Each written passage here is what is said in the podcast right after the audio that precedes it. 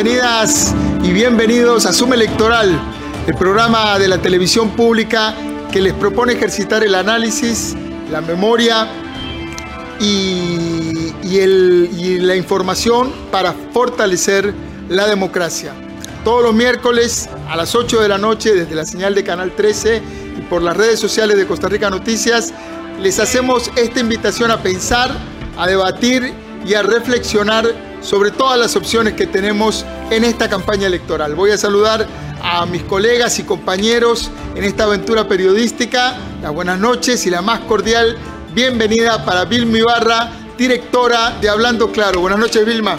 Hola, buenas noches, Ernesto. Qué gusto saludarte y qué gusto que ustedes nos eh, den eh, la bienvenida, que nos permitan estar en sus hogares esta noche y compartir una emisión más de Zoom Electoral, un programa que hacemos con mucho entusiasmo, con eh, la determinación de coadyuvar en el empeño de proporcionar información que nos permita mm, tomar una buena decisión para la primera ronda electoral, la del primer domingo de febrero, que nos va a poner frente a la responsabilidad y el privilegio ciudadano de emitir el voto en libertad. Y también un saludo de bienvenida para Álvaro Murillo, periodista del Semanario Universidad, corresponsal del diario español El País y un connotado cronista alajuelense. Buenas noches, Álvaro. Buenas noches, Ernesto, y buenas noches eh, a todos los que nos siguen en sus casas, especialmente a la provincia de Alajuela eh, espero eh, representarlos eh, en, su, en su forma de hablar, tratar de hablar de política de una manera aterrizada, responsable, sí, precisa en lo, en lo, más posible, pero de una manera pues, que resulte entendible, que resulte además empática con las preocupaciones, con los intereses y con las angustias políticas que en general vive la población en el arranque de esta campaña les agradecemos en nuestro segundo Zoom, nuestro segundo programa y que ojalá que nos sigan acompañando. Bueno, pero para este segundo programa preparamos un menú picante cargado de información, datos, entrevistas. En unos minutos vamos a tener el análisis con Gustavo Araya, que está en maquillaje, ya en unos minutitos se nos une con un tema que se las trae, vacunación y política. Además vamos a tener la biografía no autorizada de Fabricio Alvarado, quien va con doble candidatura por el Partido Nueva República, y también una entrevista de mano a mano con Eduardo Cruikshank, candidato presidencial por el Partido Restauración Nacional. Mucho para pensar, mucho para analizar. Por eso, sin más demoras, vamos a la primera sección del programa. Adelante.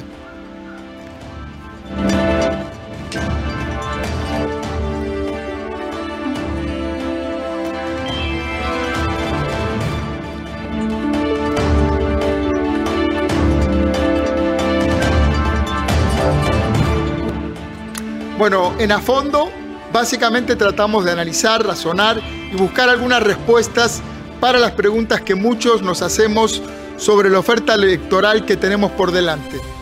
El panorama de hoy es que hay 27 partidos políticos que presentaron candidaturas a presidente y durante estos días, desde los medios y en las redes, se ha repetido hasta el cansancio que es la papeleta electoral más grande de la historia.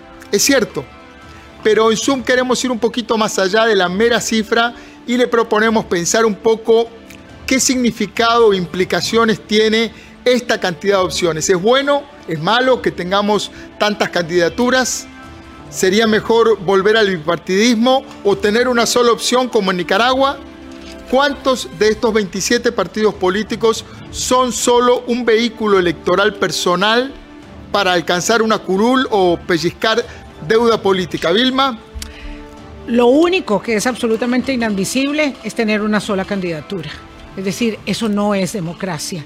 En la regla del juego electoral, en, digamos, en el pivote fundamental del juego democrático, la posibilidad de apertura de candidaturas, eh, aunque nos quejemos de que sean muchas, yo, la verdad no me quejo, eh, lo que sí no se puede admitir bajo ninguna circunstancia es que eh, la expresión política de los ciudadanos para ser elegidos para someterse al escrutinio sea conculcada como ha pasado en Nicaragua. Y eso de punto de partida hay que dejarlo muy claramente establecido.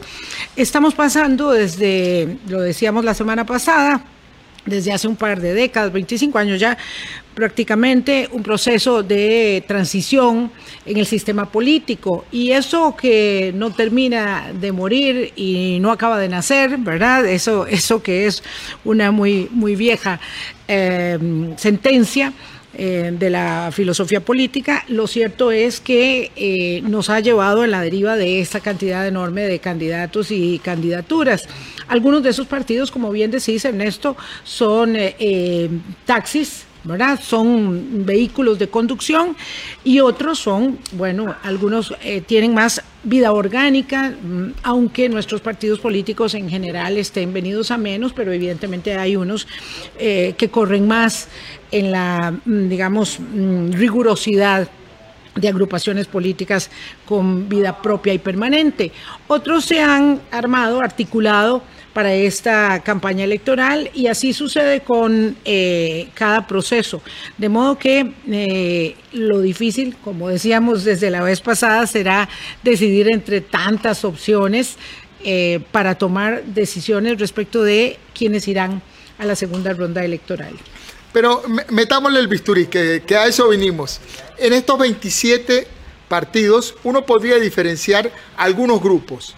Hay un primer grupo de partidos que tiene que ver con los partidos tradicionales que ya han participado muchas veces en la política, eh, el PLN, el PUSC, el PAC, el Frente Amplio también, eh, digamos, tienen una trayectoria, son conocidos, incluso sus figuras tienen una trayectoria en la política nacional.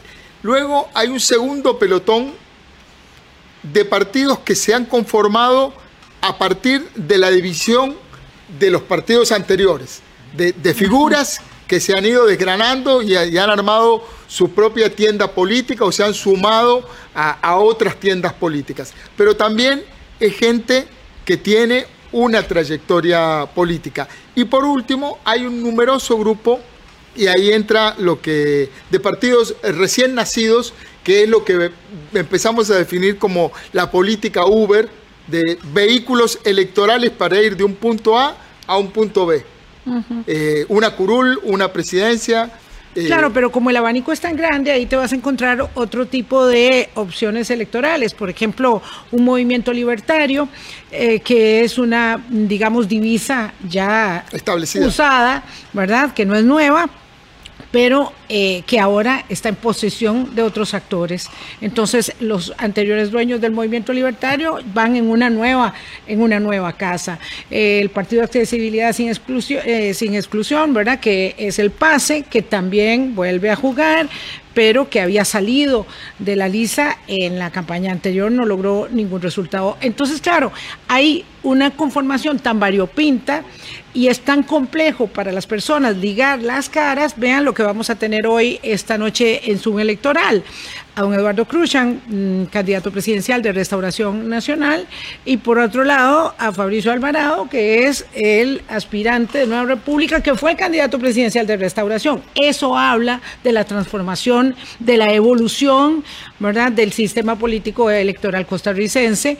Eh, y hay mucho que, ver en ese camino. Te propongo que vayamos a ver una nota que preparamos sobre este tema. Vamos a verla.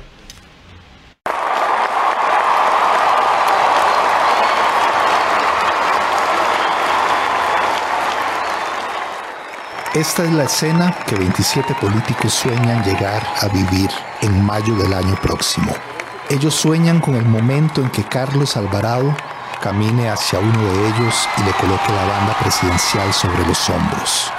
Sueñan con convertirse en el próximo o la próxima presidenta de Costa Rica. Pero antes de llegar a esa primera ronda electoral del 6 de febrero, hay primero que transitar cuatro meses y medio de dura, durísima campaña electoral. Meses en los que la ciudadanía deberá primero aprenderse al menos los 27 nombres, apellidos y las caras de los candidatos y candidatas. Cristian Rivera, Alianza Demócrata, Carmen Quesada, Justicia Social Costarricense, Camilo Rodríguez, Renovación Costarricense, Eduardo Cruikshank, Restauración Nacional, Eliezer Feinstein, Liberal Progresista, Fabricio Alvarado, Nueva República, Federico Malavasi, Unión Liberal, Grady Moya, Fuerza Nacional, John Vega, Partido de los Trabajadores, José María Figueres, Liberación Nacional, José María Villalta, Frente Amplio, Linet Saborío, Unidad Social Cristiana, Luis Alberto Cordero, Movimiento Libertario, Maicela Morales, Unión Costarricense, Martín Chinchilla, Pueblo Unido, Natalia Díaz, Unidos Podemos, Oscar Campos, Encuentro Nacional, Oscar López, Accesibilidad sin exclusiones, Rodolfo Hernández, Republicano Social Cristiano, Rodolfo Pisa, Nuestro Pueblo, Rodrigo Chávez, Progreso Social Democrático, Rolando Araya, Costa Rica Justa, Roland Jiménez, Movimiento Social Democrático, Sergio Mena, Nueva Generación, Vivian Quesada, Fuerza Democrática, Welmer Ramos, Acción Ciudadana, Walter Muñoz, Integración Nacional. Sí, en parte esto es lo que nos pasa a todos al pensar en esta cantidad de opciones electorales. Y eso que por razones de salud mental le dejamos para otra entrega las caras y nombres de los aspirantes al Congreso. Muchas personas comentan en la calle y en redes sociales que lo abultado de esta oferta electoral es sinónimo de una degradación del sistema político nacional y esgrimen el argumento de que hoy cualquiera es candidato a la presidencia. Pero ¿no era esa la esencia de la democracia? En lugar de una oferta tan amplia, podríamos tener un escenario como el que vive hoy Nicaragua con un sistema de partido y candidatura única. O regresar a un sistema con dos partidos fuertes que se alternaban en el gobierno, como tuvimos hasta el 2014. Ambos escenarios parecen muy poco probables de acuerdo al momento político que vive hoy Costa Rica. Gustavo Román, vocero del Tribunal Supremo de Elecciones, ve que esta oferta electoral tan poblada refleja la fortaleza de un sistema abierto en el cual distintos actores pueden aspirar a cargos sin exclusión política o ideológica. Muestra un sistema que no discrimina en el origen, sino que deja esa decisión en manos de los ciudadanos. Es reflejo también de la profunda debilidad del sistema de partidos políticos, de las identificaciones eh, partidarias en Costa Rica, que permiten a los liderazgos políticos cambiar de divisa y de color partidario sin que eso les represente mayor costo electoral y que permite también la existencia eh, de muchos partidos políticos cuya inscripción eh, registral eh, en el papel no se corresponde con la realidad de una vida interna partidaria, sino que más bien pues eh, son canales de satisfacción de ambiciones más personalistas.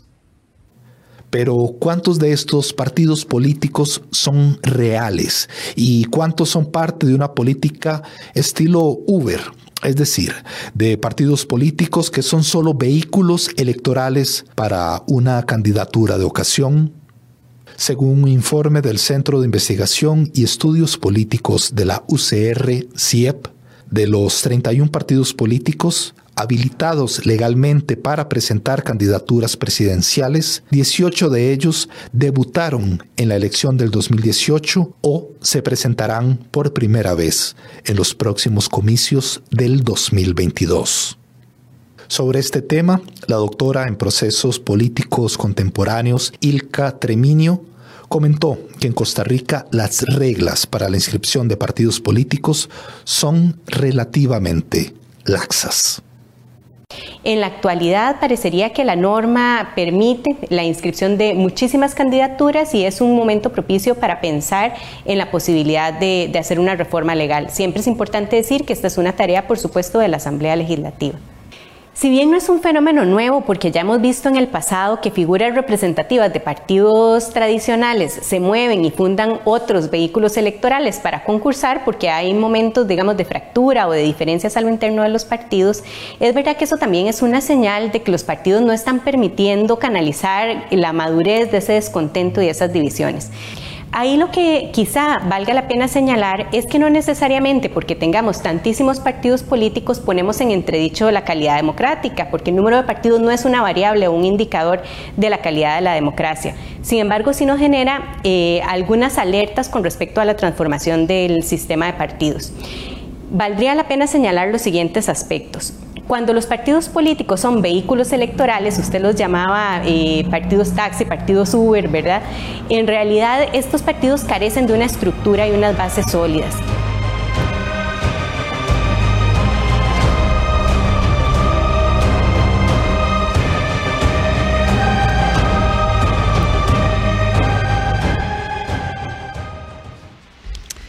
Bueno, tal vez se tenga que aprender nada más el nombre del candidato por el que decide votar y no el resto de los 26.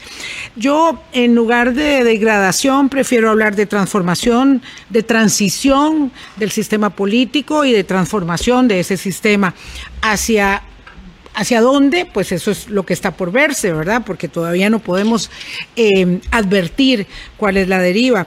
Pero sí estoy de acuerdo con, con Ilka en que el número de partidos no es un sinónimo de calidad. Y además quisiera dejar otra cosa establecido, porque siempre tendemos a pensar que eh, somos como únicos y no somos nada únicos. Es decir, este fenómeno se está produciendo prácticamente en eh, la mayoría de las democracias. Algunas, como la de estadounidense, está anclada en su bipartidismo, pero la mayoría han sufrido enormes fragmentaciones y creo que en América Latina sí que definitivamente, si no hablamos de los regímenes totalitarios, estamos hablando de una oferta electoral inmensa que hace que haya mucho atractivo porque cualquiera en efecto puede llegar a la segunda ronda, que es lo que ha pasado recientísimamente en Perú, por ejemplo. Entonces, bueno, primer punto, la cantidad, como la cantidad no, es, no es degradación. No es degradación. No es. También creo, Vilma, que estamos viendo un proceso, esta transformación de la que, que vos apuntás, los procesos sociales son mucho más lentos que, los procesos legales. Entonces la sociedad se está transformando y nuestro sistema legal de partidos, nuestra democracia, eh, tal vez está anclada en un sistema presidencialista y deberíamos migrar prontamente hacia algún, evolucionar hacia alguna otra forma legal que le dé cabida a esta multiplicidad de partidos. y te apunto otra cosa más hay un proceso en paralelo que es el debilitamiento de las identidades partidarias.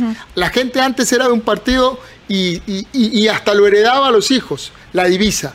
Hoy hay un pragmatismo mucho más eh, fijado en qué me ofrece en este momento y si mañana otro candidato me ofrece otra cosa, cambio. Sí, por supuesto. Claro, esta transformación es muy compleja, ¿verdad? Entonces uno eh, tiene que eh, tratar como ciudadano, sobre todo como elector, ¿verdad? De eh, poder valorar con, mesura, ¿verdad? Y, entendiendo que la política es tan, tan visceral, tan emotiva, más que racional, porque eso, esa, esa es la verdad del juego electoral y ya lo vamos a ver ahora cuando hablemos de vacunas y política. Y el experto es, es Gustavo en, este, en estos temas, en estas valoraciones, pero lo cierto es que eh, eh, la, la, el ejercicio ¿verdad? del votante es un ejercicio complejo, difícil. Algunos analistas estiman que es a los partidos y a los candidatos a los que les toca establecer toda la responsabilidad, pero yo creo que a los electores, y yo me incluyo entre los electores, nos toca una parte de la tarea que no es desdeñable. Sin duda, este tema de, la variedad y de, y de los tipos de partidos va a ser uno de los grandes temas de debate en esta campaña, en las calles y en las redes como va a estar en las redes, ah, te, propongamos, te propongo que vayamos a redes con don Álvaro Murillo. Adelante Álvaro. Gracias.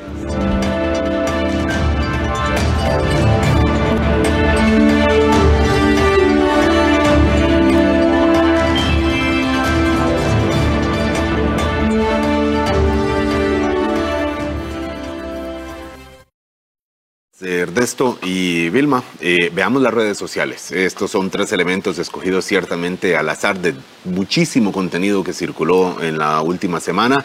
Y, que, y con temas que no necesariamente tienen que ver específicamente con lo electoral, sino que cruzan y que son circunstancias en las que se desarrolla la circunstancia electoral, eh, perdón, el proceso electoral. Un ejemplo es eh, un, un tuit de eh, César Calvo, es un usuario de, de, esta red social que se identifica con este nombre, y dice, en las elecciones 2018 Costa Rica se polarizó entre, entre quienes estaban a favor o en contra del matrimonio igualitario. Para este 2022 será entre candidaturas que apoyan la vacuna obligatoria contra eh, la COVID-19 y quienes se oponen a esta. Eh, bueno, podemos ciertamente eh, el, introducirlo como un elemento que ciertamente ha aparecido en, en esta campaña electoral. Habría que ver si está, y aquí saludamos a Gustavo Araya, que ya está con nosotros hoy en este segundo programa de Zoom. Gustavo, el elemento de vacunas dentro de, este proceso electoral da para hablar de una eventual polarización, hablo en términos de volumen, entendiendo polarización como, bueno, eh, un, país o una sociedad dividida en, dos. Eh, ¿Da para hablar de eso, Gustavo Garaya? Buenas noches. Buenas noches, Álvaro, un placer como siempre. Mira, yo creo que aquí lo que está pasando es que efectivamente ante una oferta tan robusta, tan grande, tan amplia de partidos políticos, la captura del electorado, la captura de la atención del electorado es un elemento importantísimo. Entonces, no es el tema que llegue a polarizar, sino el tema que se pueda polarizar desde los partidos políticos. Y efectivamente el tema de la vacunación, en este caso este usuario de una red social lo está señalando, eh, es probablemente en este momento, yo no, no sé si efectivamente eso va a ser a futuro, pero por lo menos de momento está demostrando que para poder lograr la atención del electorado, algunos partidos han echado, algunos partidos políticos han echado mano de polarizar sobre temas como por ejemplo el de la, de la, vacunación obligatoria para poder con esa polarización destacar de entre toda la oferta político-electoral que existe en este momento. Supone uno que para hablar de polarización tendrá uno de todos esos candidatos, mm, tendrá que posicionarse como el abanderado, como ocurrió hace cuatro años con Fabricio Alvarado, que se posicionó como uno de, todo ese sector que dejó a muchos otros que pensaban como él, que tenían posiciones similares, de alguna forma de lado y él se erigió como representante de esto. Sin duda alguna, lo que pasa acá es que es una ruleta rusa en dos sentidos, eh, como las redes sociales, un 2.0, ¿verdad? Es tanto el candidato que logre posicionarse en esos temas para poder polarizar entre dos sectores que después podríamos hablar de cuáles son, pero efectivamente, además, eh, la selección que la, que la propia población electoral señale que es el mejor referente para estar, digamos, al frente de esa polarización. Ciertamente, en el fondo está el debate de la acción privada versus la acción pública, de esta, de esta manera expresada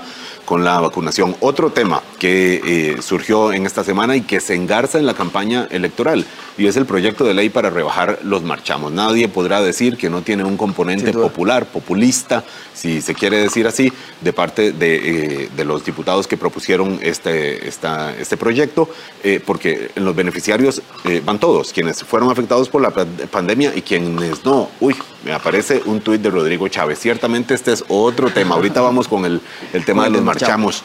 Eh, Rodrigo Chávez, candidato eh, presidencial del Partido Progreso Social Democrático, dice, detrás de todo esto, y cuando decimos todo esto es la denuncia por acoso sexual, que fue además ya publicada internacionalmente, un medio como Wall Street Journal esta misma semana, decía, detrás de todo esto hay pequeños pero poderosos grupos que tienen miedo al crecimiento que hemos tenido en las últimas semanas, eso dice él, que ha tenido un crecimiento, suponemos, de apoyo popular, y le da temor que Rodrigo Chávez, o sea, él mismo, llegue al poder a poner en orden al caos en que está sumido este país. Cuando dice 9-10 significa que antes ha puesto ya nueve tweets, que esto es lo que se llama un hilo, y este fue el mensaje final de esta conferencia de prensa que dio ayer y que este contenido que eh, posteó en la red social Twitter.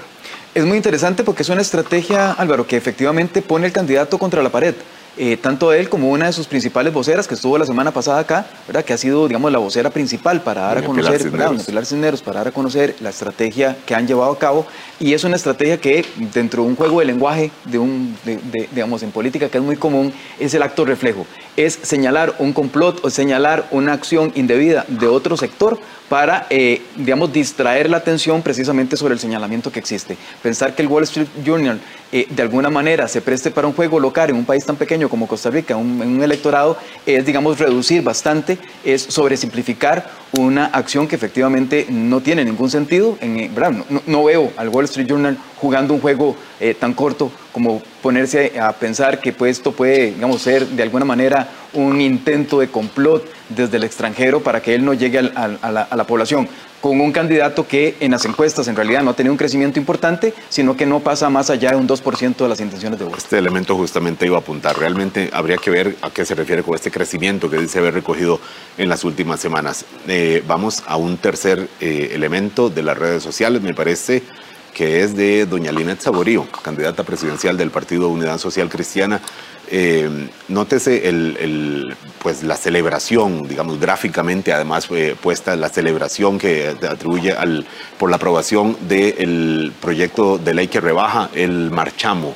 Decíamos como un, eh, proyecto que claramente tiene un elemento popular, a quien no le gusta que le cobren menos, no importa de qué se trate.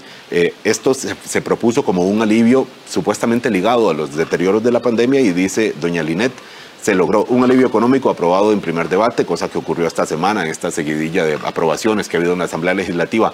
Eh, eh, Gustavo, eh, una candidata presidencial de un partido pues que, se supone tradicional, digamos, de los, del establecimiento, eh, hacer una, digamos, es de esperar un, digamos, una acción así de oportuna dentro de este mm, ámbito de la campaña electoral con lo que está ocurriendo en la Asamblea Legislativa también. Cualquier elemento en este momento es para destacarlo por parte de esas 27 fuerzas electorales que están compitiendo, vamos, por lo menos de momento, eh, por la presidencia de la República. Entonces me parece que sí, de nuevo, para ganar notoriedad, eh, le aparecen muchas paternidades a, este proyecto, ¿verdad? que efectivamente en la Asamblea Legislativa tuvo el apoyo no solamente de la fracción del Partido Unidad Social Cristiana, sino que de otras fracciones también eh, representadas ahí, y entonces lo que se ve es el, el, deseo por el usufructo, digamos, de la posibilidad de ganar votos electorales precisamente a partir de un elemento populista como este, eh, en donde efectivamente tienen que destacar todos, y todos han buscado de alguna manera destacar con este elemento.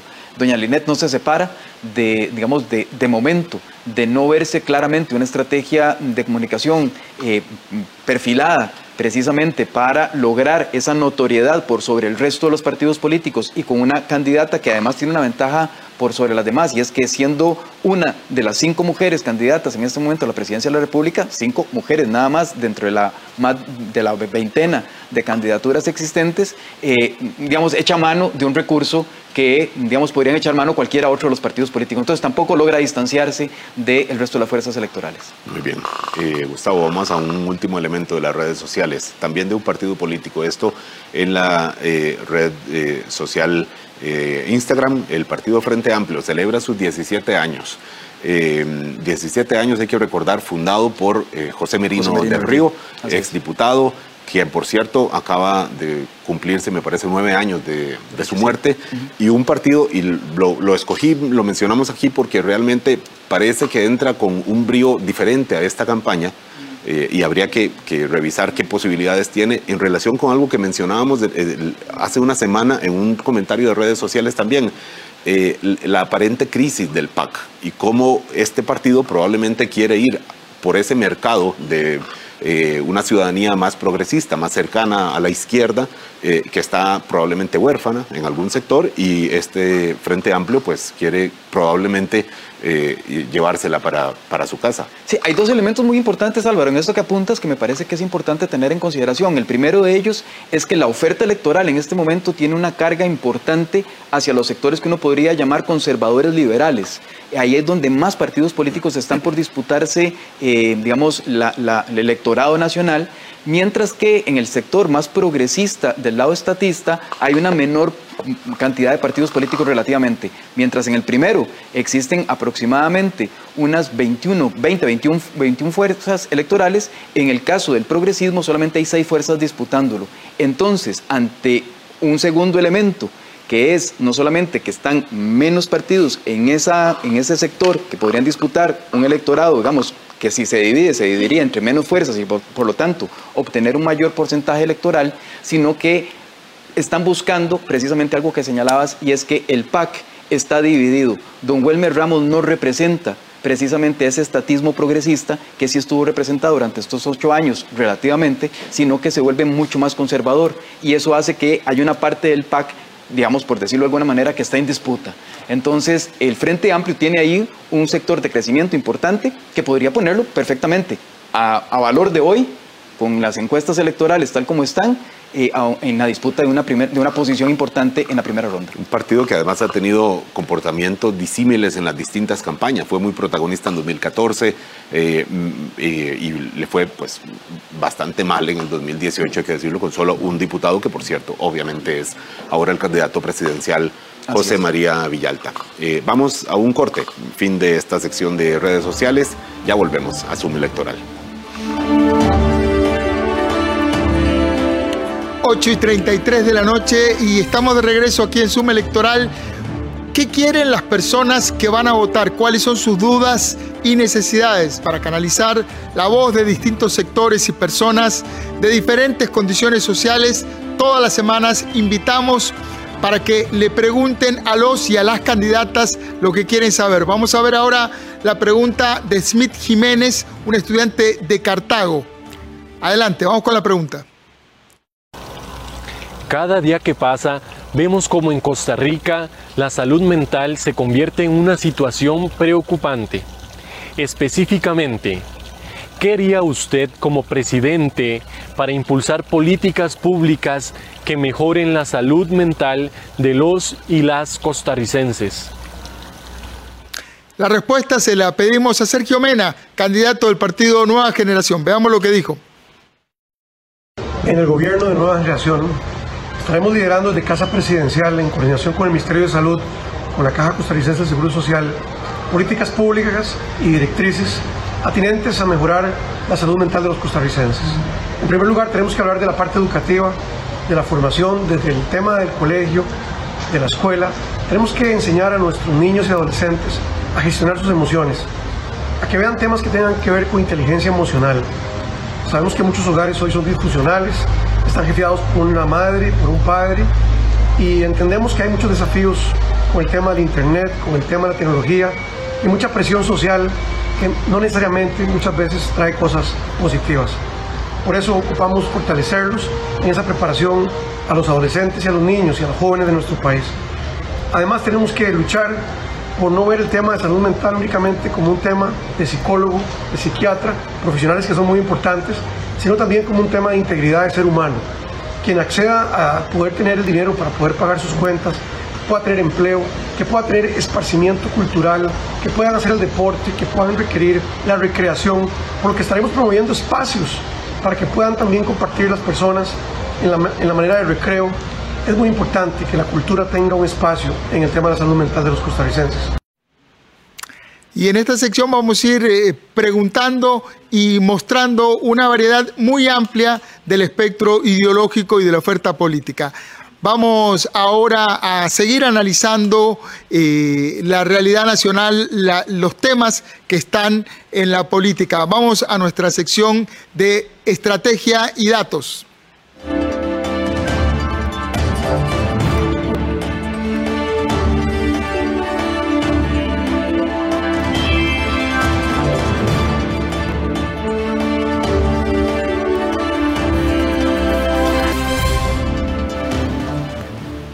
Incuestionable es que el tema de la vacunación es hoy un tema de la campaña electoral, de esta fase al menos de la campaña electoral, porque una campaña a cuatro meses plazo es un largo proceso por venir. Don Gustavo Araya, ¿qué nos ofrece esta semana en análisis y datos respecto de vacunas y campaña? Importantísimo. Hay un estudio que acaba de salir a la opinión pública, el estudio de la empresa Enfoques, que me parece que tiene unos datos importantísimos respecto precisamente al tema de vacunación. Si quiere, vamos al primer gráfico. En el primer gráfico podemos observar que el tema de la vacunación efectivamente es un tema importante para la ciudadanía costarricense. Ya lo tenemos. Tenemos que entre, digamos, entre todos los temas que están referidos al tema del COVID-19, la población cuando se le pregunta cuál es la noticia que más le llamó la atención en los últimos días, señaló cada uno de estos elementos por separado, ¿verdad? 44% lo mencionó como pandemia, 34% como COVID-19, un 9% como la vacunación solamente y un 1% se refirió a la restricción vehicular. Si los vemos todos los temas en conjunto, prácticamente tenemos más de un 80-90% de la población, 88% de la población, 9 de cada 10 personas en Costa Rica que señalan que algún aspecto relacionado con el tratamiento del COVID-19 tiene relevancia dentro de las noticias más importantes a las cuales les prestó atención. Evidentemente, algo que veíamos en redes sociales, la vacunación fue un tema. Entonces, que mueve opiniones hacia un lado o hacia otro, efectivamente el tema de la vacunación está ahí, está presente y probablemente yo diría que en el arranque de la campaña, pero también nos va a durar un poquito, porque ya con las promesas de gobierno de que por lo menos alcancemos un 80% de la vacunación antes de fin de año, esa va a ser una meta que todos los partidos políticos van a tener en la mira. Sí, de la vacunación doble dosis, porque ya tenemos 80% con, con la eh, primera. dosis. Ahora, lo cierto, Gustavo, es que los estrategas de campaña van a tener que eh, poner mucho cuidado en un gráfico como este, porque quienes están hoy montados en el tema de la vacunación y sobre todo en contra de la vacunación obligatoria, que son varios, y los que siguen hablando en contra de la restricción vehicular podrán darse cuenta que ese no es el tema fundamental, porque cuando hablas eh, de, pandemia y de COVID, referís, ¿verdad?, en el, en instalado en la vida cotidiana del costarricense en la preocupación por superar este estadio, digamos, y avanzar, ojalá con rapidez, en este proceso, digamos, de transición en el que nos encontramos. Demuestra una relativa desesperación desde los equipos de campañas y estrategas al no encontrar un tema que permita mostrarles precisamente como una diferencia entre toda la, la, oferta electoral y entonces están esperando espacios comunes como el tema de vacunación, como el tema de COVID-19, que efectivamente son temas relevantes para la ciudadanía para poder destacar. Claro, Eso es un tema muy importante. Pero son salidas fáciles y entonces se pueden agotar si el, si el enfoque de la estrategia no es el adecuado. Entonces, claro, yo puedo usar el marchamo en un momento, puedo usar la vacunación o la restricción, pero tengo que tener mucho cuidado como estratega de campaña eh, respecto de en qué línea tiro el mensaje, cuánto tiempo y cómo lo articulo, porque si eso es eh, para tratar, digamos, de demeritar a la autoridad sanitaria, se vuelve en contra es que esa fue la salida en falso que tuvo la defensora de los habitantes al darle cabida precisamente al grupo antivacunas, eh, que lo que generó precisamente es, es, el grupo de los anti todo, ¿verdad? Es el grupo de los antivacunas, del antimascarillas, del antigobierno, del anti mm, status quo. Entonces, de alguna manera, eh, tratan de ligar toda esa inconformidad que existe eh, a nivel social de alguna de todos los antis para lograr capitalizar, digamos, en, beneficio propio. A la defensora no le salió, no le resultó un, buen movimiento, le dio espacio a un grupo que no debió haberle dado espacio, digamos, no en el sentido de no atenderlo, sino de no darles tanta exposición y mucho menos de comprometerse a eh, llevarlos, digamos, a casa presidencial o ante el ministro de Salud. Sí, hay que tener una, una medida precisa respecto de cuál es eh, eh, el énfasis que la campaña va dando y a falta de temas y a falta de propuestas sobre todo, este, este puede ser un terreno minado para cualquier eh, candidato o cualquier grupo político. Eh, ya ahora vamos viendo y se va desgranando, en efecto, cuáles son esos eh, trastabilleos que se van a ir dando y vamos a tener mucho de eso a lo largo de estos meses de Zoom electoral. Vamos a una pausa, regresamos.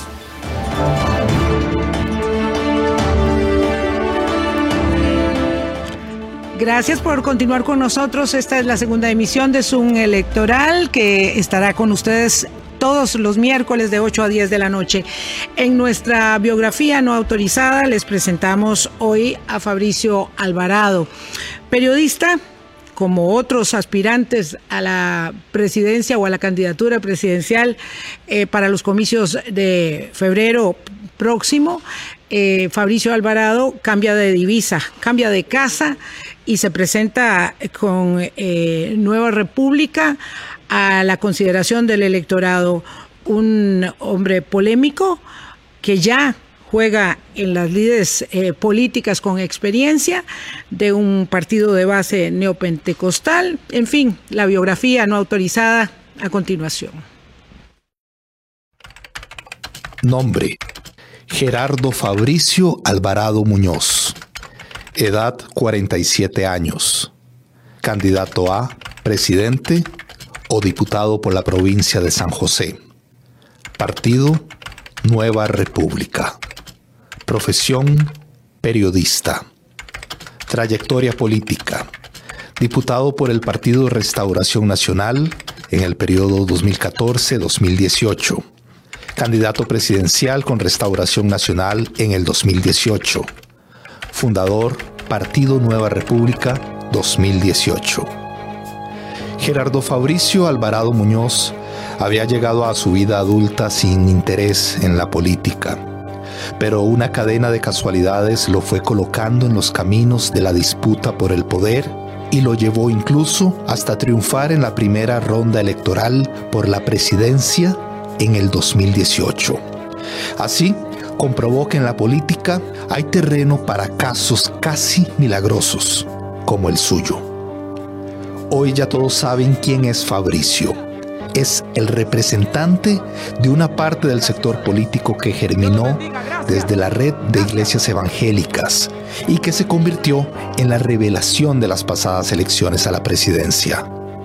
Fabricio Alvarado es quien en las pasadas elecciones logró imponerse en la primera ronda electoral y ganó 37 de los 81 cantones, arrebatándole 26 municipios al Partido Liberación Nacional, 9 al Partido Acción Ciudadana y 2 al Frente Amplio, para luego perder en una segunda ronda en la que obtuvo nada menos que el 39% de los sufragios.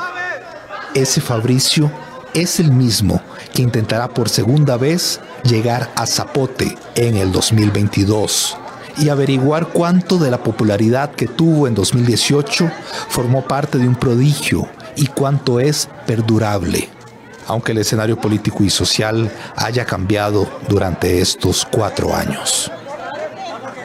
Alvarado es de origen popular, creció en desamparados, no viene de una familia de pastores ni de empresarios.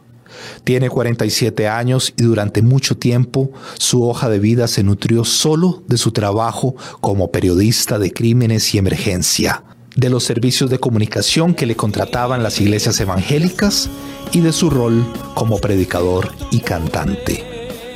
Uno de los factores que golpeó más duramente su imagen pública fue que Fabricio Alvarado es considerado como un hijo pastoral del autoproclamado profeta Ronnie Chávez, que en el pasado satanizó al símbolo católico de la Virgen de los Ángeles y dijo que la Virgen es un espíritu babilónico que debe caer.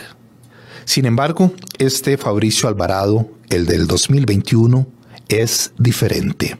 El cambio más notorio es su nueva bandera. La bandera de la agrupación llamada Nueva República, que intenta aliviar el peso religioso, pero sin apartarse de él. Pero hoy Fabricio Alvarado no es el único rostro del movimiento político de base neopentecostal y mucho menos es el único candidato del conservadurismo religioso, movimiento que también lo apoyó con fuerza en la última competencia electoral. Fabricio compite ahora contra excompañeros suyos y contra otros dirigentes que nunca lo apoyaron con entusiasmo y compite también contra una variedad de candidaturas, algunas de la política tradicional y otras candidaturas novedosas que miran con interés el potencial electoral que cultivó Fabricio en el 2018. El ahora candidato por el Partido Nueva República ha dedicado tres años a capacitarse, a pulir su agrupación y su mensaje, a medir el terreno y a configurar respuestas que vayan más allá de los dos minutos habituales que le permitían superar sin mayores problemas los debates en televisión ha invertido para presentarse más como un político con planes que como un predicador bendecido por los milagros de la política. Pero fue en 2017 cuando llegó como caído del cielo un factor que cambió radicalmente el tono de la campaña electoral.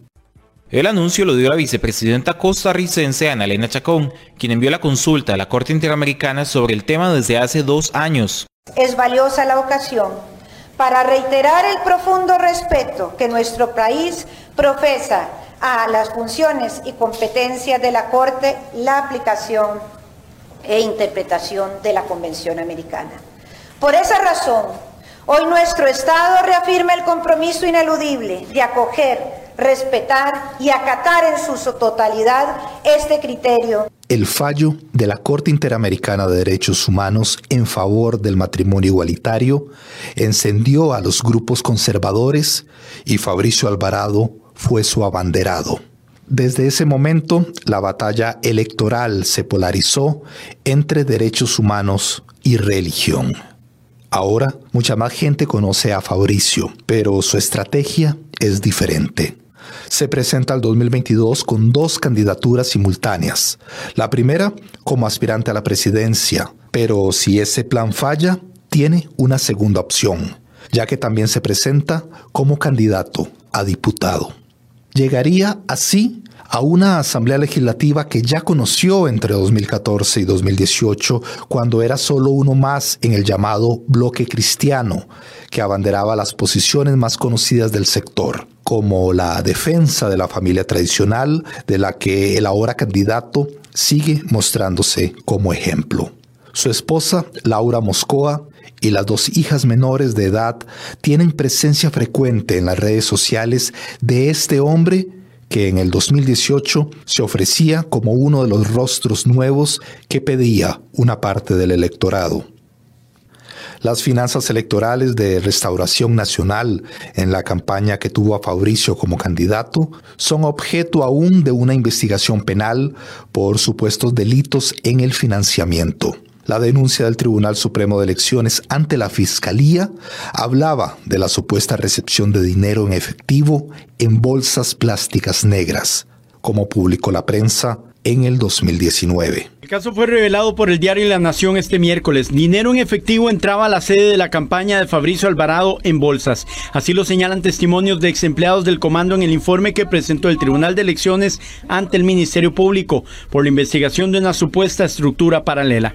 Se recibía dinero en fajos de mil dólares. En el expediente aparece esta fotografía de una bolsa con dinero, al parecer, de la campaña de Restauración Nacional. En la casa de campaña se manejaba mucho dinero en efectivo. Jonathan Picado traía las bolsas de dinero en efectivo a la casa de campaña y siempre eran dólares. Así lo afirmó una ex colaboradora apellido Fernández en el informe. La versión coincide con la de Luis Alonso Naranjo, primo de Alvarado y productor audiovisual.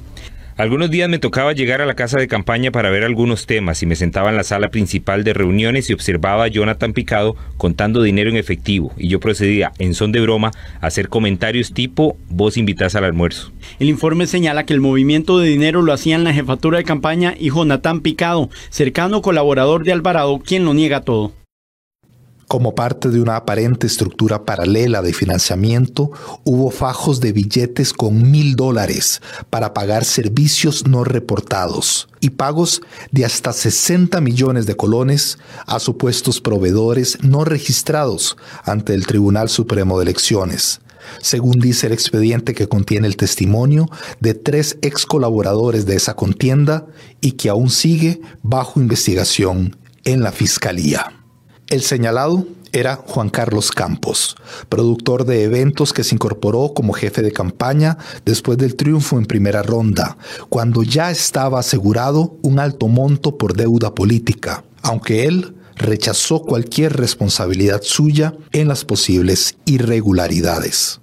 Fabricio Alvarado niega estar vinculado a estas anomalías con dinero de campaña y también las niega el grupo de seis diputados actuales del bloque Nueva República, quienes han intentado posicionarse como un núcleo de oposición dura contra el gobierno del PAC los diputados de Nueva República se diferencian de los otros diputados cristianos que se quedaron en Restauración Nacional, votando contra la reforma fiscal en el 2018 y ahora rechazando parte de la agenda de ajuste fiscal del acuerdo con el Fondo Monetario Internacional.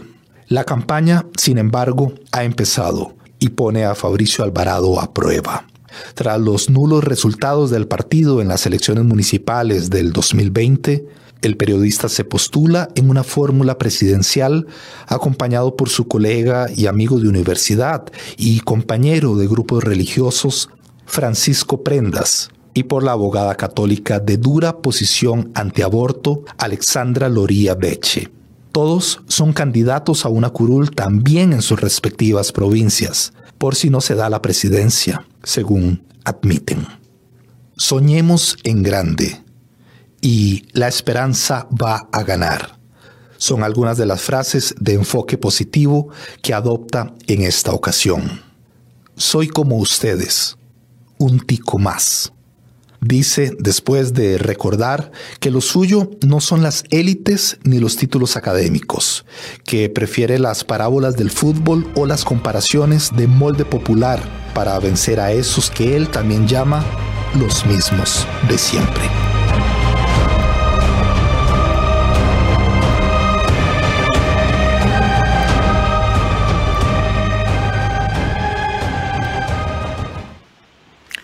Y después de ver esta biografía no autorizada, nos vamos a otro segmento, ahora al análisis con Gustavo Araya y Vilma Ibarra. Adelante, colegas.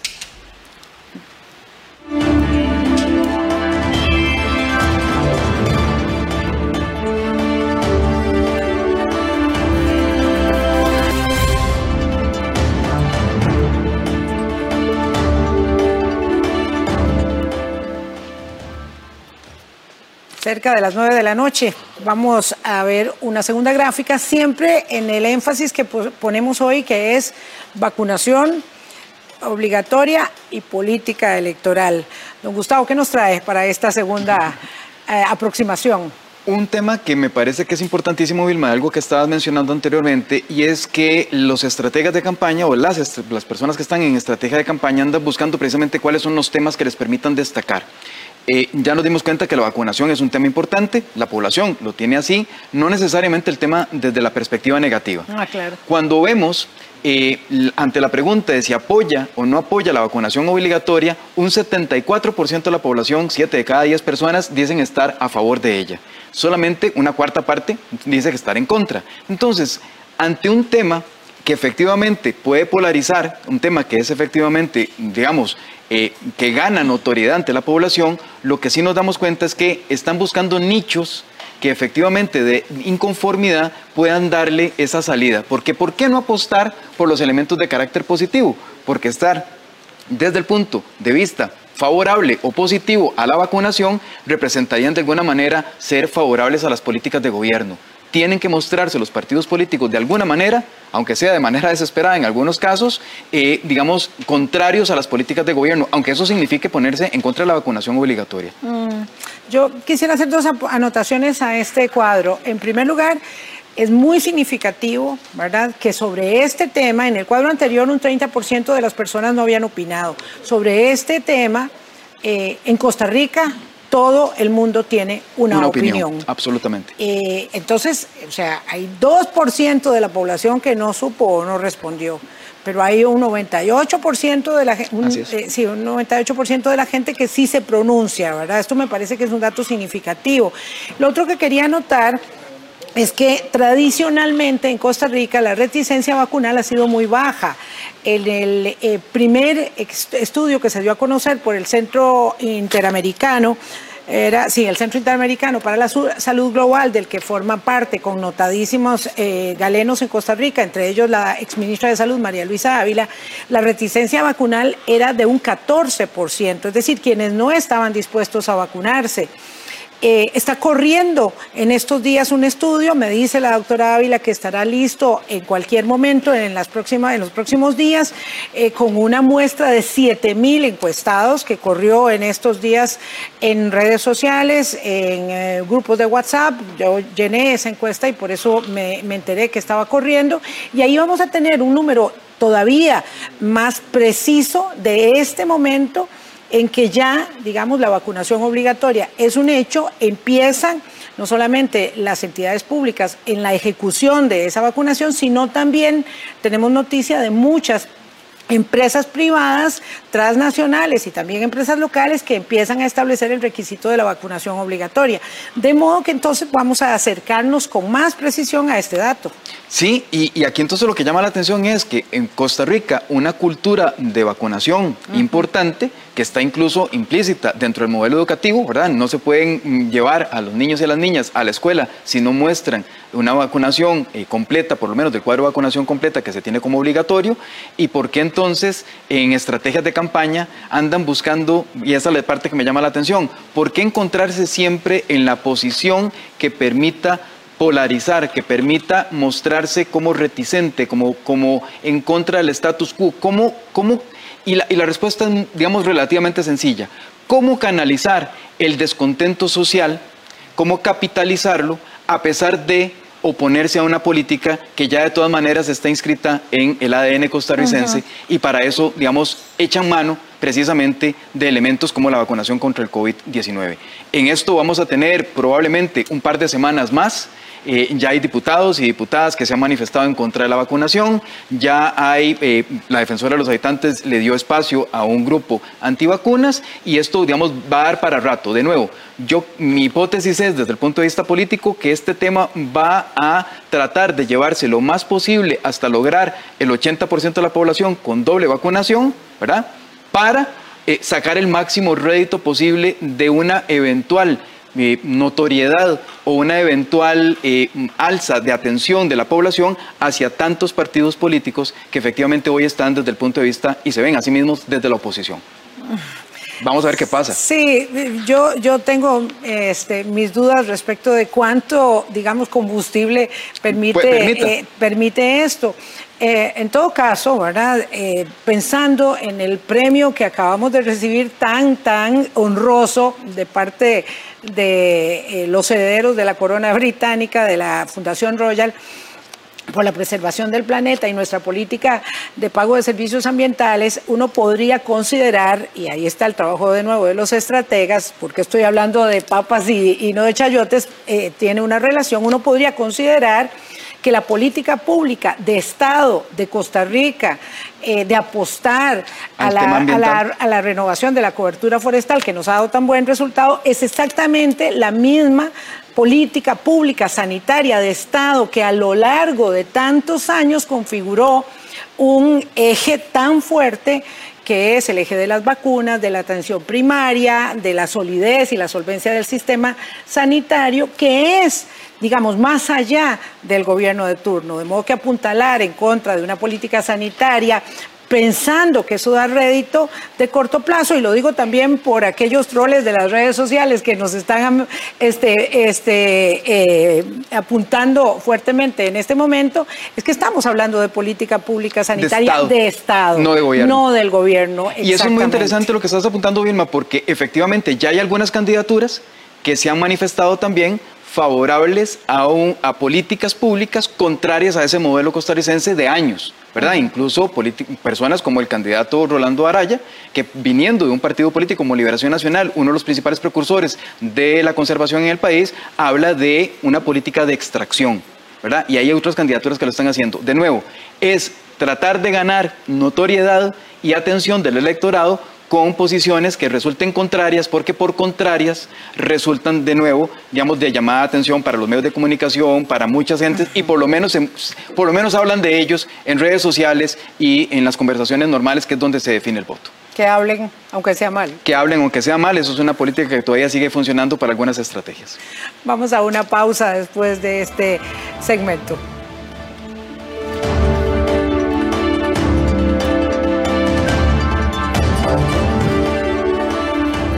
Muchas gracias por seguir con nosotros acá en el Zoom electoral. Vamos ahora a la entrevista, a la sección mano a mano.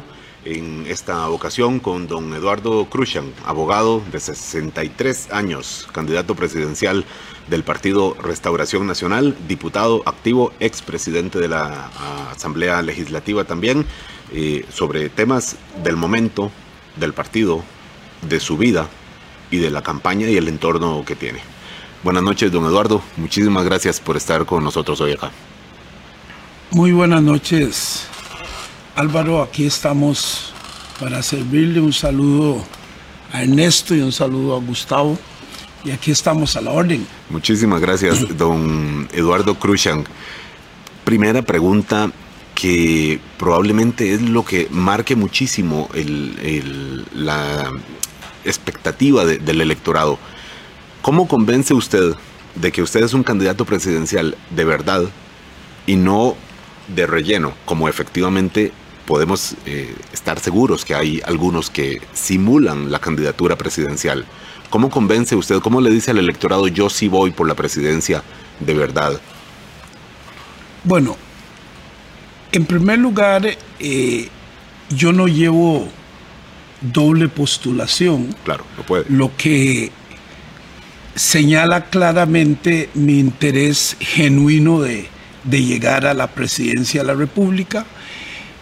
Y lo otro es que a través del programa de gobierno que en dos días estará colgado en la página del Tribunal Supremo de Elecciones, las propuestas sólidas que hay en ese programa de gobierno eh, señalan el rumbo de nuestra candidatura. Don Eduardo Cruz, mientras esperamos ese programa de gobierno, de momento, ¿usted qué le puede decir al electorado sobre la oferta que hace Restauración Nacional en comparación con la que le hizo hace cuatro años cuando, como veíamos en la biografía no autorizada, em, el candidato presidencial era Fabricio Alvarado, que ahora es un adversario eh, directo suyo? ¿Qué le ofrece el partido diferente de lo que le ofreció hace cuatro años en esta ocasión con, usted a la cabeza, don Eduardo? Bueno, Eduardo Cruxian ofrece un gran liderazgo, una candidatura de una persona con mucho carácter, que sabe tomar decisiones, que no le teme a tomar decisiones, una persona que nadie le tiene que contar ni decir de lo que es la pobreza, porque permítame decir quién es Eduardo Cruxan. Adelante.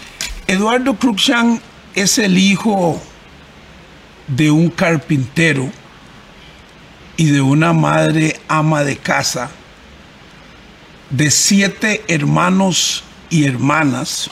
Matina, ¿verdad? Nacido en una pequeña comunidad que en aquel entonces se conocía como Waldeck y que hoy se llama 28 millas del cantón de Matina, que nació y creció en la pobreza. A mí nadie me tiene que contar de lo que es pobreza. Imagínese usted 10 bocas teniendo que comer del ingreso de un carpintero. Que supe lo que fue en muchas oportunidades ir a la escuela y al colegio sin desayunar. Y que a través de la Costa Rica de oportunidades de, aquel, de aquellos años, permitió que los ocho hijos de ese padre carpintero y esa madre ama de casa llegáramos a ser profesionales a través de las oportunidades que daba la educación a todos los costarricenses independientemente de la cuna en que hubiera nacido. Y entonces esa Costa Rica de oportunidades me permitió ejercer presidencias de aulas en la, en la escuela, ejercer presidencias en el colegio, ejercer presidencia en la Universidad de los Estudiantes Limonenses Universitarios, me permitió ser regidor municipal y presidente municipal. Con el Partido Unidad Social Cristiana. Con el Partido Unidad Social Cristiana en, el que nací. Me permitió eh, ser presidente de la Asociación Deportiva Limonense. Esa Costa Rica de oportunidades me permitió eh, ser, ser diputado de la República y presidente del Congreso de la República. Pero infortunadamente esa Costa Rica de oportunidades no existe para muchas clases sociales o para las clases más bajas en estos días. Y esa es la Costa Rica que yo pretendo rescatar para que no haya un solo costarricense que pueda decir, yo no salí de la pobreza porque no tuve oportunidad. Que sea porque no aprovechó las oportunidades, pero no porque no las tuviera. Don Eduardo Cruzan, em, probablemente, si no es el, usted el primero, probablemente de los muy pocos candidatos presidenciales, me atrevo a decir que el primero, que es de la, de la provincia de Limón, de la provincia de Limón.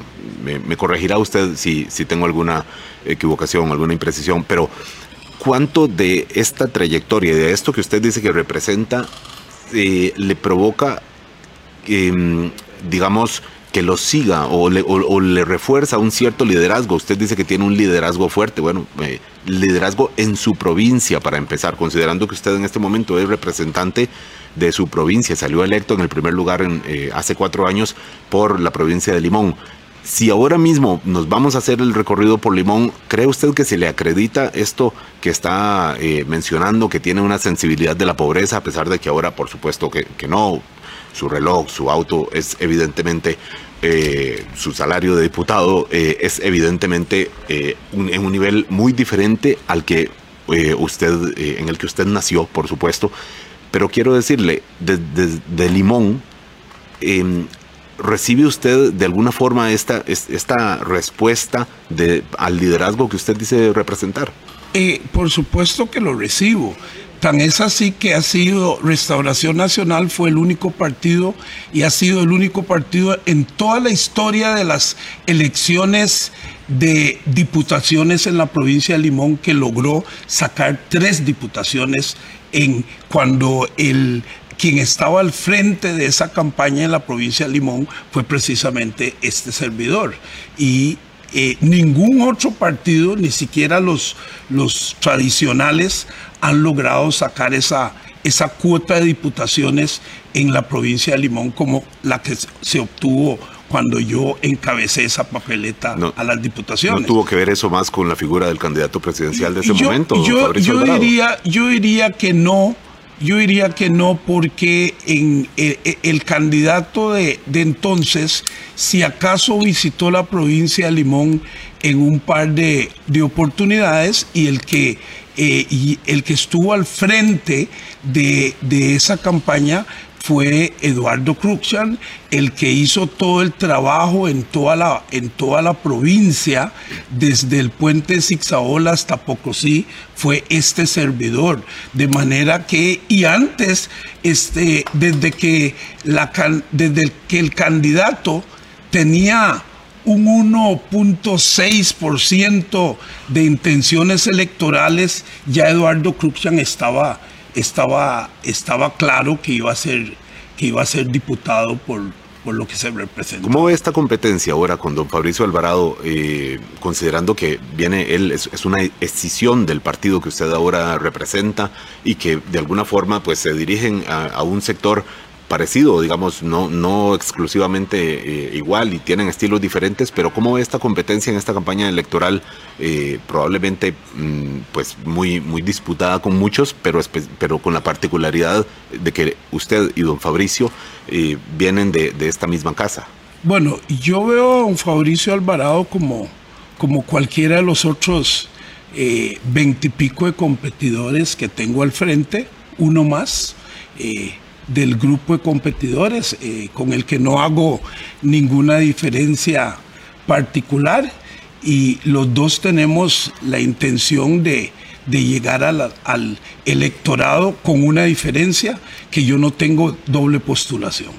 Nada más, esa es la diferencia. si, yo le pido la principal diferencia en la propuesta, ¿cuál me, me señalaría usted, es, don Eduardo? Bueno, le voy a decir que nosotros no pretendemos hacer una campaña de polarización, no vamos a ser monotemáticos, sino que pretendemos hacer una campaña donde abordemos los temas más importantes del país, los temas que, que le preocupan a los costarricenses, como es el tema del, del desempleo, la generación de empleo, como es el tema del apagón educativo, como es el tema de la, de la falta de, de, la corrupción en el manejo de, algunas de, las finanzas públicas, la falta de transparencia en, y eficiencia en la, en la inversión del gasto, eh, temas como eh, el tema de la vacunación, vamos a manejar ese tema y entonces ¿En, qué posición nosotros, específicamente? Nosotros, nosotros no creemos en volver a una campaña tan tan fea para decirle de alguna, de, alguna manera este, que los costarricenses no queremos recordar como la pasada campaña que fue una, una que dividió al país, que dividió a los costarricenses, que permitió que entre hermanos costarricenses se dijeran cosas muy, muy, muy feas. Podríamos Nosotros decir no que queremos una campaña de esa naturaleza. se presenta como una opción más moderada. Es eh, más o menos lo que le comprendo. No, no vamos a utilizar temas que polaricen al país. Eh, don Eduardo, decía usted la vacunación. Su partido mm, apoya la vacunación y apoya, o usted en concreto como candidato presidencial, apoya la vacunación obligatoria tal como está establecida y hemos conocido en estos días. Nosotros creemos en la vacunación. Tan es así que eh, yo tengo todo el esquema de vacunación y la mayoría de los diputados nuestros de la Asamblea Legislativa tienen el esquema completo de la vacunación. Hemos dicho que creemos en la vacunación, hemos aprobado desde la Comisión de Asuntos Hacendarios recursos para la adquisición de vacunas, de manera que nosotros vamos adelante con la vacunación. Pero la vacunación obligatoria, las condiciones que conocimos en los últimos días. Bueno, nosotros creemos en convencer antes de obligar. Creemos que el gobierno debe hacer un esfuerzo en la labor de, de concientización, de información, para lograr llevar conciencia y convicción a esos sectores que aún no han decidido vacunarse para que lo hagan. O sea que tiene razón su compañero Melvin Núñez cuando dice que a él no lo pueden obligar a vacunarse. Es lo que está, lo que le comprendo. Yo le voy a decir que yo no voy a decir si él tiene razón o no.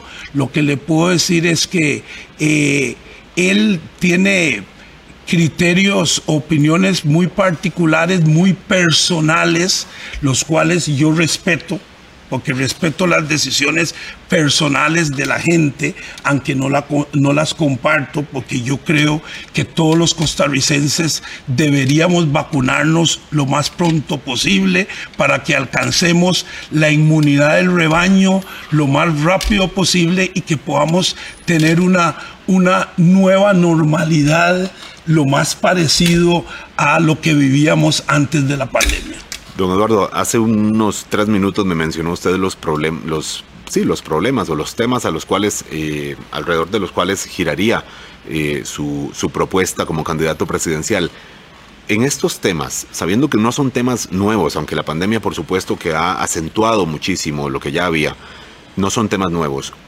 ¿Usted puede decir que en esta gestión suya como diputado puede presentarle a quienes nos están viendo en este momento en sus casas y decirle, mire, estos tres proyectos los hice yo y resuelven en alguna medida estos problemas que yo eh, mencioné en, específicamente en desempleo. ¿Cuáles serían sus tres proyectos, así enumerados, tal vez para no entrar en detalle, don, don Eduardo Khrushchev, los tres proyectos que usted enlistaría que diga, esta es mi carta de una buena gestión de diputado? Bueno, vea. En primer lugar, eh, yo debo decir que yo presenté proyectos fundamentales para la, la para la, institucionalidad de este país. Quisiera mencionarle a los costarricenses que presentamos una reforma constitucional que reordena las sesiones ordinarias y extraordinarias de la Asamblea Legislativa.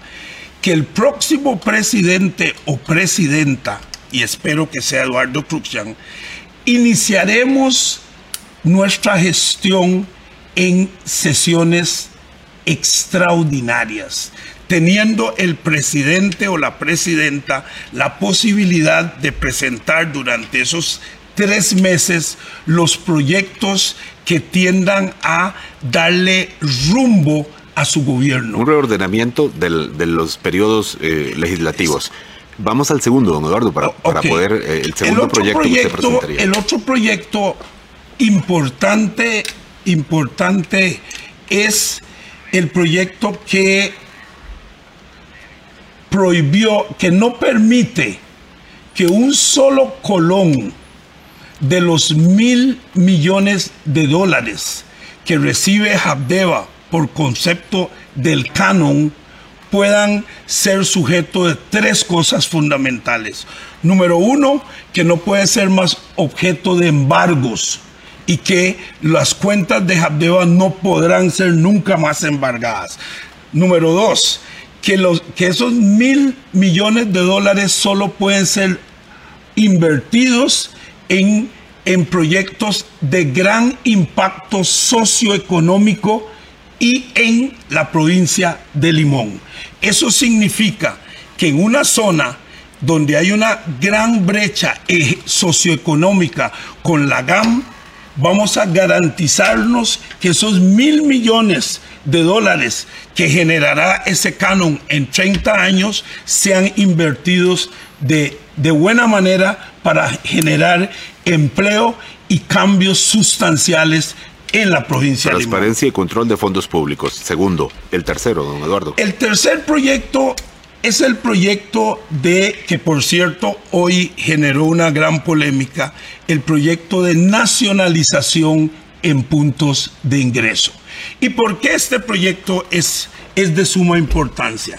Porque hoy en día, hoy en día se, se revisa solo el 5% de las importaciones que, que ingresan en los diferentes puntos del, del país, solo el 5%.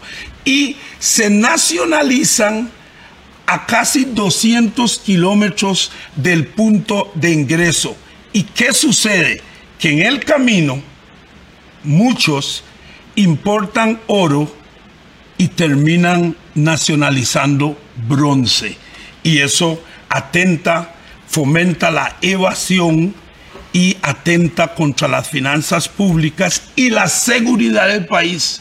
Porque así como importan oro y nacionalizan bronce, esos contenedores que pasan sin revisión podrían traer cualquier otra cosa que ponga en peligro las finanzas del Estado. Merece- De manera que esto va a ser un proyecto que va a combatir la evasión, la evasión, y no solo eso, y va a generar empleo en todos los puntos de ingreso de mercaderías en el país. Hablo de Punta Arenas, de Caldera, hablo de Limón, hablo de Tablillas, hablo de, de todos los Generar puntos empleo de- del sector público. y generar empleo. Del sector público sería.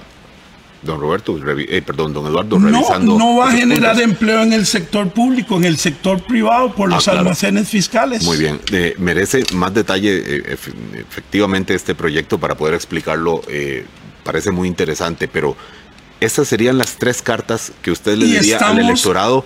Esto eh, me hace a mí ser un, un diputado sobresaliente que merece, por tanto, la, el voto eh, el, el- el voto para la candidatura presidencial. Y Estos son los tres. Y permítame decirle lo siguiente.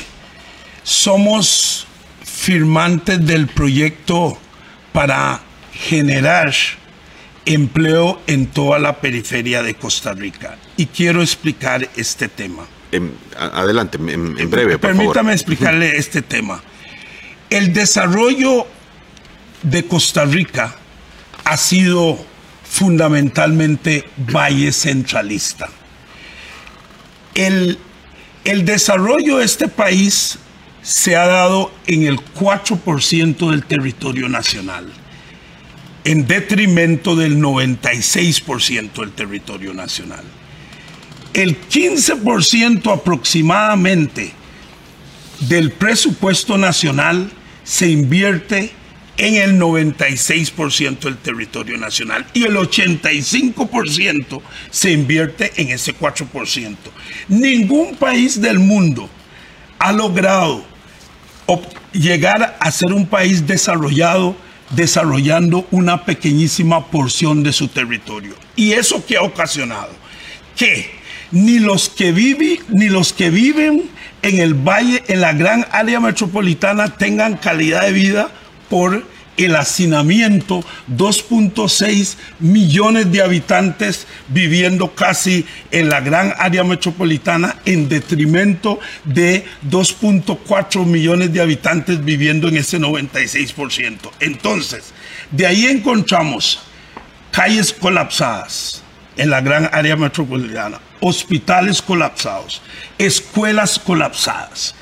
Y fuera y en la periferia de Costa Rica, falta de oportunidades por la falta de desarrollo que se ha dado en la periferia o en las zonas costeras. Entonces, yo, yo estoy, soy firmante del proyecto que lleva desarrollo integral e inclusivo a la periferia o a las zonas costeras a través de las zonas francas a través de un esquema o modelo de zonas francas que va a generar empleo en toda la periferia del país. Qué bien que me lo, menciona justamente don Eduardo, porque está claro su eh, interés por, las, por la periferia del país, por eso mencionábamos su origen limonense. Sí, claro. Eh, pero, ¿qué tipo de desarrollo y cómo?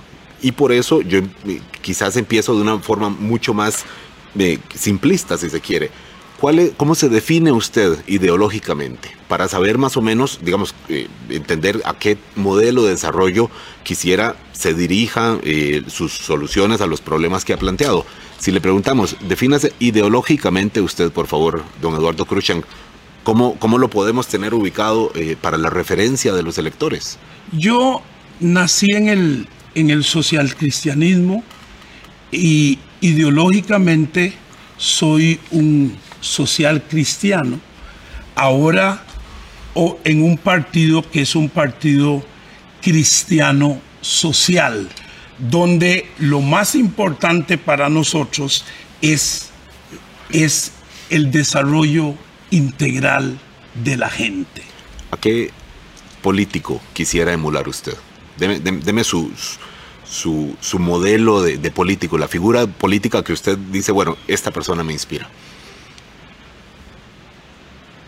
A mí me inspiran políticos que toman decisiones que, no, que no sean calculadores. A mí me inspiró mucho el anterior presidente, eh, el primer presidente afrodescendiente de los Estados Unidos. Y yo quisiera eh, emularlo a él en ese sentido, aunque no compartí algunas políticas. Pero a veces pareciera un mundo de, diferencias entre lo que planteaba el gobierno de Obama y lo que le conocemos al Partido Restauración Nacional. No, no, no, no, en lo que diferimos es en algunos temas de, de derechos humanos, pero en, en, algunos temas de derechos humanos, algunos temas de derechos humanos, pero sí coincidimos en su política económica y en su valentía de, de tomar decisiones y en su gran liderazgo. Porque este país tiene ausencia de liderazgos. Imagínense que le voy a decir lo siguiente. Este país tiene la institucionalidad, tiene los marcos legales y en muchos casos el recurso económico y no sucede nada y no pasa nada por falta de liderazgos y, toma de decisiones en muchos casos. Don Eduardo, el liderazgo. Efectivamente, pues todos los candidatos presidenciales quisieran eh, llegar a ese liderazgo fuerte. Usted no, pues eh, tuvo una postulación eh, por la Asamblea Legislativa, llegó a ser presidente del Congreso con votos de diversas bancadas, pero en lo electoral, liderazgo electoral, la primera prueba que podríamos pensar relacionada después de, de, que ya el país lo conoció a usted, no solo en la provincia de Limón, sino que lo conocimos todos. em, es eh, las elecciones pasadas municipales. Su partido, un resultado bastante, bastante pobre. Incluso su propia esposa era candidata a alcaldesa en, la, en, el, en el Cantón Limón y no le fue pues nada bien. ¿Qué le hace pensar que su partido tendrá arrastre, o sea que su liderazgo tendrá una respuesta contable en votos el día 6 de febrero? Nuestra propuesta, nuestra, la propuesta nuestra eh, y, el liderazgo de Eduardo Cruxan, yo creo que usted no puede y no se vale comparar mi liderazgo con el liderazgo de, de mi señora esposa. Este, no era Eduardo Cruxan el que estaba postulado. Hablaba de su partido. No, no era Eduardo Cruxan el que estaba postulado. Y, y usted entenderá que competir contra alcaldes municipales que tienen toda una estructura eh, montada es muy difícil. Es más, el alcalde que pierde una elección es porque es un inútil es porque es un inútil, porque con toda la estructura que tienen a su favor es muy difícil ganar, sacar a un alcalde. ¿Qué opina usted de un Néstor Matis, alcalde de Limón? Yo creo que, yo creo que, que ha tenido muchos cuestionamientos y que ya es hora que salga de la municipalidad del Cantón Central de Limón. Don Eduardo, ¿Qué otras, qué figuras puede decir usted son aliadas? Incluso podría contarle a la audiencia, mire, estas personas me están ayudando en este trabajo y que sean conocidas en, en distinto, no sé, en la provincia por lo menos, aunque obviamente la candidatura presidencial eh, es, eh, abarca las siete provincias, que podamos decir, esta persona es, es hombre de confianza o mujer de confianza de don Eduardo Cruz. Todas las candidaturas a las diputaciones de de, las siete provincias están trabajando arduamente en la campaña de Eduardo Cruz. Y son hombres y mujeres sumamente calificados que están asumiendo la tarea. Aparte de que la propuesta nuestra somos eh, uno de los únicos partidos que lleva una fórmula presidencial con dos mujeres. Dos mujeres, la actual diputada Xiomara Rodríguez, doctora de profesión, eh, representante de las, no solo de las mujeres, sino de los jóvenes, porque se ha dicho históricamente que los jóvenes los utilizan para hacer campaña política, pero que a la hora de tomarlos en cuenta para gobernar, no se les, no se les asigna en posiciones de relevancia. Y esta es una joven que va en la primera vicepresidencia de la República. Después nos acompaña también la licenciada Leticia Arguedas, una mujer eh, eh, profesional licenciada en administración con una amplia experiencia en el manejo de temas financieros, ya que trabajó durante muchos años en, en, en, el Banco da Vivienda y eso nos va a dar el equilibrio, el equilibrio en la fórmula presidencial. Eduardo, hay una pregunta que se me quedaba antes, no quisiera dejar de preguntarla, considerando el conocimiento que tiene usted de Limón y que es un tema que va mucho más allá de la provincia, por más que a veces el prejuicio nos hace focalizarnos ahí, pero que va mucho más allá. ¿Es posible en las zonas costeras hacer política frontal contra el crimen organizado o ya es demasiado tarde y toca transar con, con las bandas?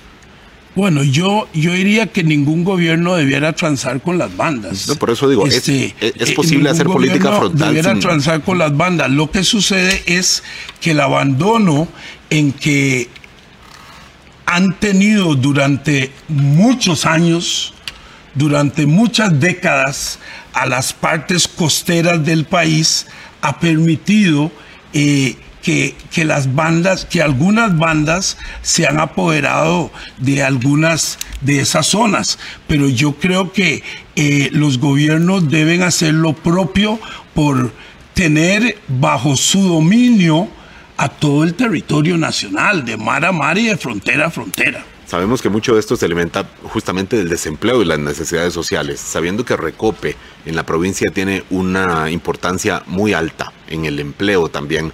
Don Eduardo, ¿usted se suma a esta idea mm, puesta en el, en el debate nacional de cerrar la refinadora costarricense de petróleo? Yo no creo en cerrar la, la, refinería costarricense de petróleo. ¿Qué hay que hacer con ella? Este, yo creo que hay que, que hay que eficientizarla hay que, me parece que hay que ponerla a hacer lo que, lo que debe hacer, porque el mercado costarricense es un mercado sumamente pequeño.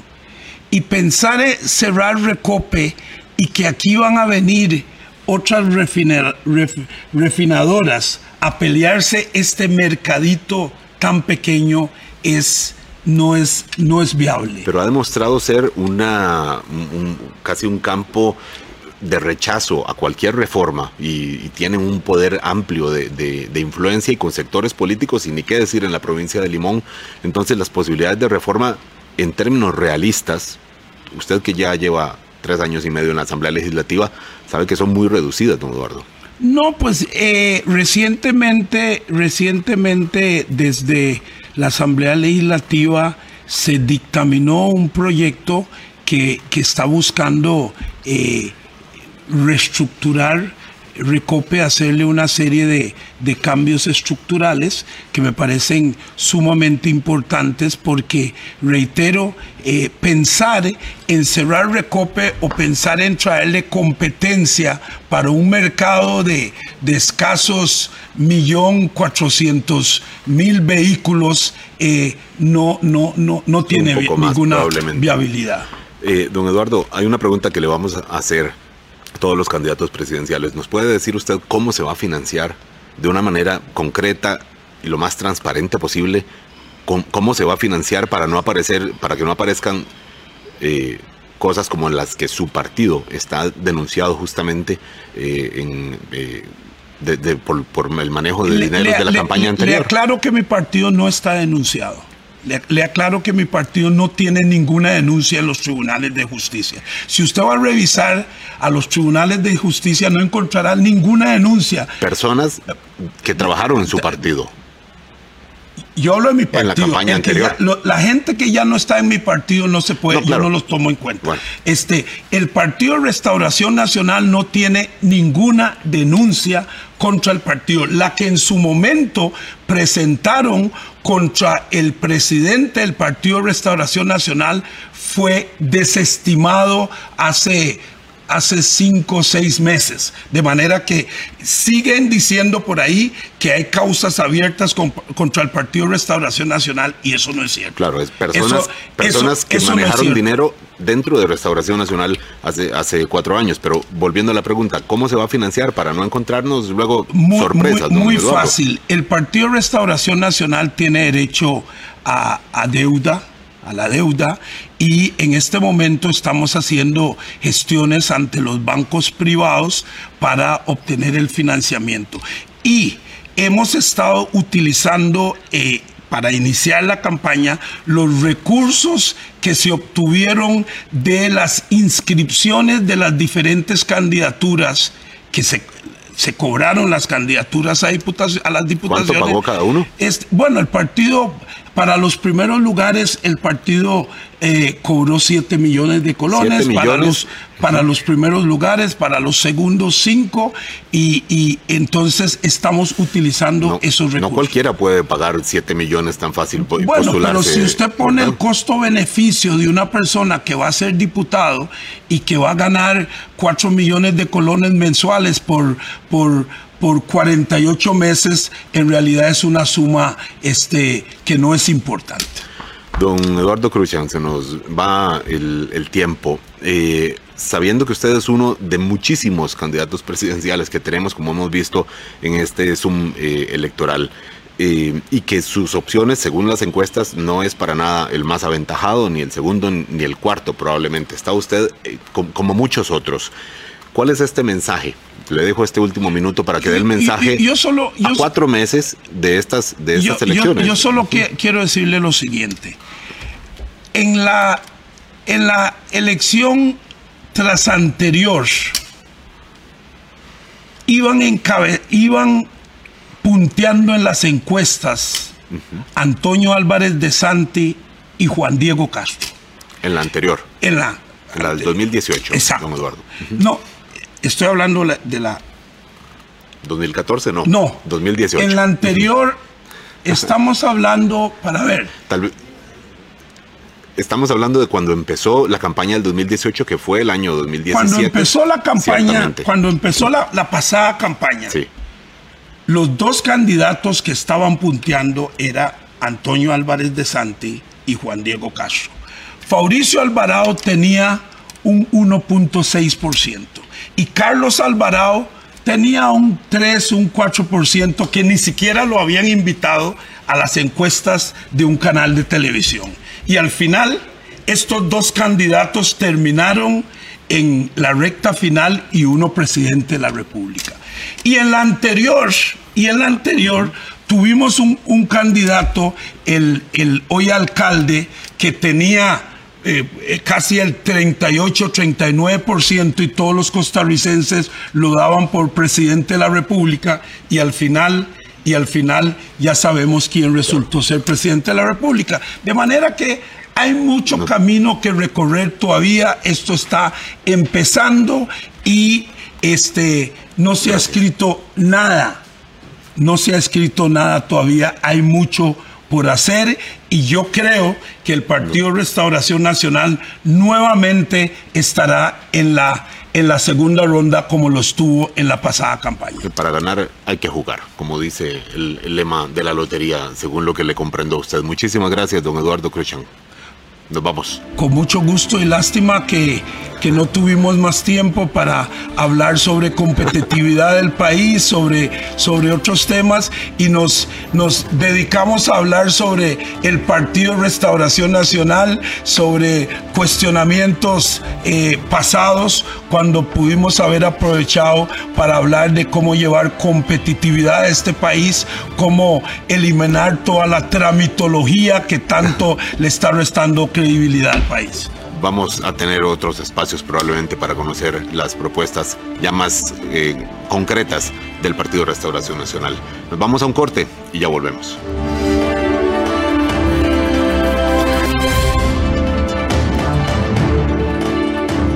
Nueve y 52 de la noche. Estamos llegando al final de este Zoom electoral, de esta segunda edición de Zoom electoral. Acaba de hacer Álvaro una entrevista a profundidad, un mano a mano con Eduardo Cruikshank. A mí, en lo particular, compañeros, eh, una, una, precisión. Eh, en este periodo de campaña tenemos que leer la letra menuda de los políticos. Dice don Eduardo Cruikshank que no lleva doble postulación. Por supuesto que no lleva doble postulación porque legalmente no puede, no llevarse una no doble puede, postulación. Claro. No, entonces, creo que parte del trabajo de la prensa va a ser tratar de evidenciar estas pequeñas matices, iba a decir triquiñuelas, pero vamos a bajarle el tono, estos pequeños matices de los políticos. Por supuesto que no puede haber doble postulación. Sí, yo además diría que eh, en el caso de don Eduardo es notorio que la exposición en el ejercicio del poder coloca en una posición distinta a un candidato presidencial como él respecto de una gran cantidad de candidatos cuyos partidos y ellos mismos no están en el ejercicio del poder. Entonces, por supuesto, que tiene, eh, digamos, un facturero grande, eh, Restauración Nacional, el Partido Unidad Social Cristiana, el Frente Amplio, Liberación Nacional, el, los mismos escindidos de Nueva República, porque ya estaban en el ejercicio del poder. Y yo creo que en el caso de don Eduardo, yo me atrevería a decir que eh, se mueve en una circunstancia muy compleja y no saca provecho de, de, aspectos que él no citó. Por ejemplo, para mí, su ejercicio al frente de la presidencia del Congreso fue un ejercicio de mucha moderación y de mucho liderazgo en la conducción y en el acompañamiento que hace él como, primer, eh, como presidente del primer poder de la República de unos diálogos que están un poco eh, empujados por la coyuntura en el momento que eh, se produce esa circunstancia de los bloqueos y la necesidad de ponerle oxígeno eh, al país con el tema eh, de la pandemia, el bloqueo y, toda esa circunstancia social, digamos, convulsa que se produjo. Ahí cumple un papel determinante, pero probablemente calculando no ponerse del lado del Ejecutivo y no apareciendo del lado del partido en el poder, no le saca provecho a una circunstancia como esa.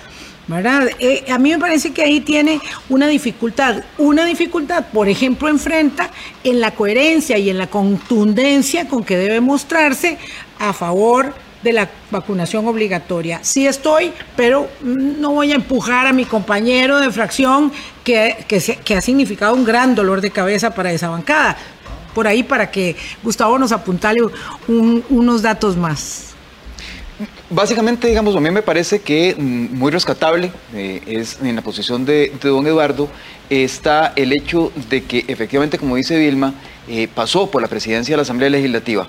En un modelo de, en transición, en un modelo eh, institucional en transición, en donde efectivamente quienes han ocupado la presidencia de la Asamblea Legislativa pueden dar fe, es más, pueden, son las personas que de primera mano la población costarricense puede identificar como las que lograron manejar ese multipartidismo en la acción concreta, cotidiana, en el ejercicio del poder, don Eduardo tiene ahí un punto de ganancia que desgraciadamente, digamos, no, detalló, no, llevó un paso más allá. Podía hablar no solamente del tema del cambio en que está sufriendo Costa Rica en términos de la institucionalidad, eh, de un multipartidismo ya prácticamente asentado en el país, en donde efectivamente a él incluso le pasó la factura el haberse acercado de alguna manera con el gobierno y que eh, le permite no solamente ese, ese acercamiento, ya no como un político para haber ocupado la presidencia de la Asamblea Legislativa, sino precisamente para haber manejado esa agenda necesaria país a la que él apuntó incluso hacia el final de la entrevista,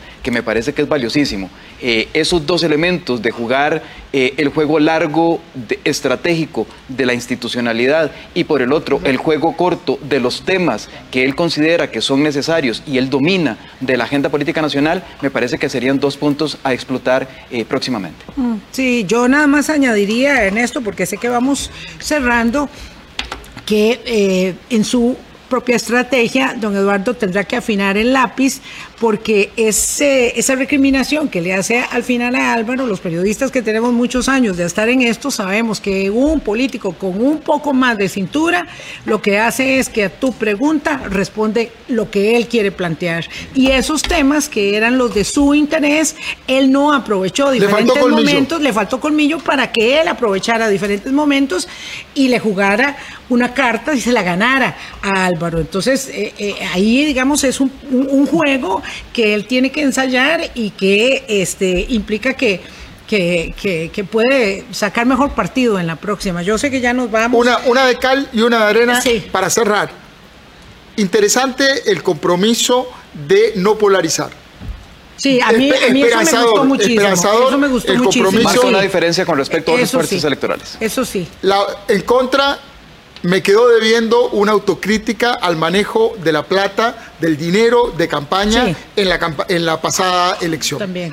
Estoy de acuerdo también. Ya nos vamos. Este, yo eh, creo que podemos aprovechar, esta es una posibilidad del en vivo en suma electoral para expresar nuestro sentimiento de pesar profundo, de dolor por la partida de Dionisio Cabal Antillón, eh, un hombre eh, que le dio una incuestionable riqueza al acervo de investigación cultural del país y que hoy, hoy nos dejó. realmente quisiera que termináramos con ese sentimiento de pesar y de solidaridad para con la familia y los amigos de Dionisio Cabal. Un sentimiento compartido. Sí, sin duda. Nos vamos. Muchas gracias. Nos vamos, Gustavo, Vilma, Álvaro. Gracias por esta faena electoral. Nos vemos la próxima semana.